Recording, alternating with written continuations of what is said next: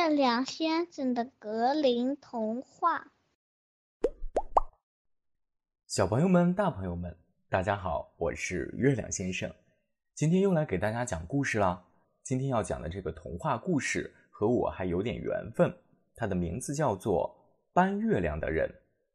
话说很久很久以前，有一个神秘的国度，这里昼夜分明。只有绝对的白天和绝对的黑夜。为什么这么说呢？因为这里的人们在黑夜里能真实的感受到伸手不见五指的黑暗。早在开天辟地之时，月亮就不曾光临这个国度，也没有一颗星星在天空中闪耀。直到有一天，这里出现了四个小伙子，他们让这里发生了改变。有一天。四个小伙子出门远游，去到了另一个国家。当太阳下山时，他们亲眼目睹了从未见过的奇观。其中一个小伙子惊讶地说道：“咦，你们看，山的尽头居然有一个会发光的球！”另一个小伙子感慨道：“是呀，这个球像是挂在橡树的树梢上，这柔和的光芒像是给地上撒了一层霜。”四人呆立着，静静地感受着从小到大都没有见过的明亮夜晚。这时候，有一个赶车经过的农民伯伯，小伙子连忙叫住：“老伯伯，这个会发光的球是什么呀？”农民伯伯骄傲地说：“哎，这是月亮嘛！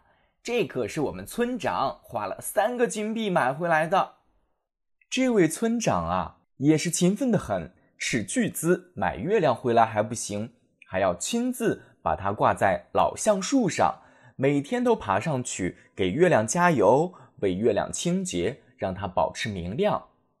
善良的人总会得到他应有的回报。勤劳的村长为这个村子做了这么多工作，村民们每周都会付给他一个金币作为答谢。小伙子们等农民伯伯走远后，开起了小会。他们有了一个大胆的想法，搬月亮回家。其中一个小伙子说：“我们的家乡太需要一个月亮了，我们也可以把这个月亮挂在我家附近那棵橡树上。有了月亮，大家就再也不用害怕漆黑的夜晚了。这是件多么值得高兴的事啊！”另一个小伙子说：“哦，伙计们，你们知道我在想什么吗？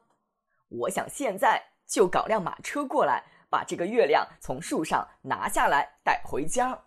第三个小伙子说：“这时候就需要我这个爬树小能手了，取月亮的事情就包在我身上吧。”最后一个小伙子说：“说干就干，我负责找马车。”爬树小能手说着就爬上了这棵老橡树，在月亮上钻了一个孔，系了一节麻绳在上面，轻松的把它给拖了下来。找来马车的小伙子连忙接住这个发光的球，小心翼翼地放在马车上，还用一大块布把它盖住，生怕被人发现。四个聪明的小伙子顺利把月亮运回了自己的家乡。当他们把月亮挂上那棵高高的老橡树上时，这盏崭新的大圆灯发出了明亮的光芒，照遍这个国家的每一寸土地。这时候。家家户户、男女老少都开开心心的出门膜拜这个发光的球，就连小矮人也纷纷从岩洞里探出头来去看热闹。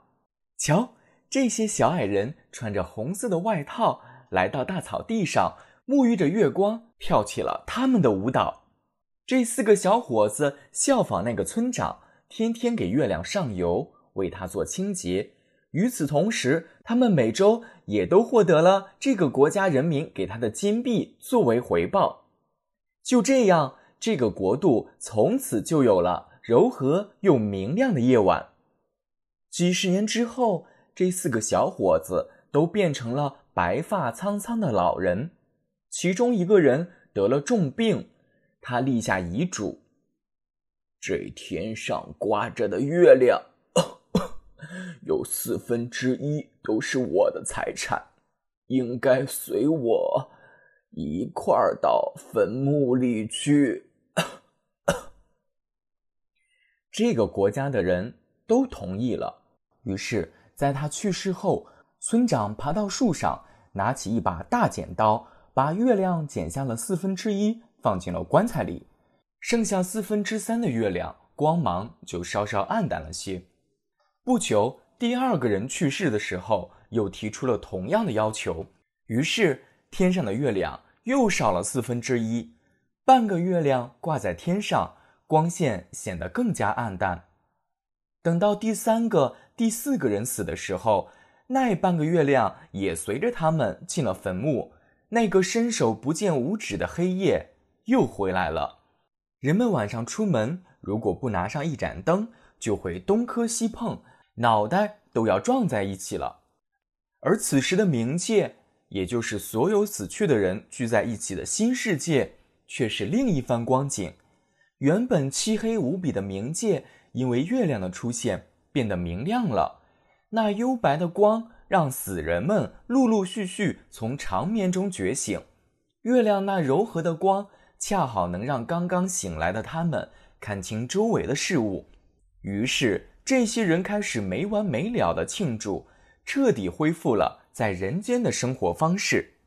有些人选择玩牌、跳舞，有些人则到小酒馆去，喝得酩酊大醉。酒喝多了，自然免不了争吵、蛮斗。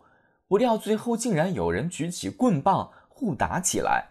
由于这帮人打得太过激烈。最后惊动了天国，天国的看门人圣彼得听到冥界这番惊天动地的响动，觉得大事不妙，速速招来天国军队前往冥界。然而，抵达冥界的将士们刚准备进攻，却发现这里并没有什么恶魔，而是一群死而复生的人在大闹冥界，真是哭笑不得。于是，看门人圣彼得骑上自己的圣驹，穿过天国大门，一路去了冥界。到了冥界之后，圣彼得安抚了死者们，命令他们回到自己的墓穴里，重新躺下安眠。为了防止他们再次醒来开 party，圣彼得决定把冥界的月亮带走，重新挂在人间的天空中。小朋友，故事讲到这里就结束了。今天月亮先生还要留给你一个思考题：你觉得这四个小伙子把月亮搬回家乡，在死后又把月亮带走的行为对不对呢？和我说说你的看法吧。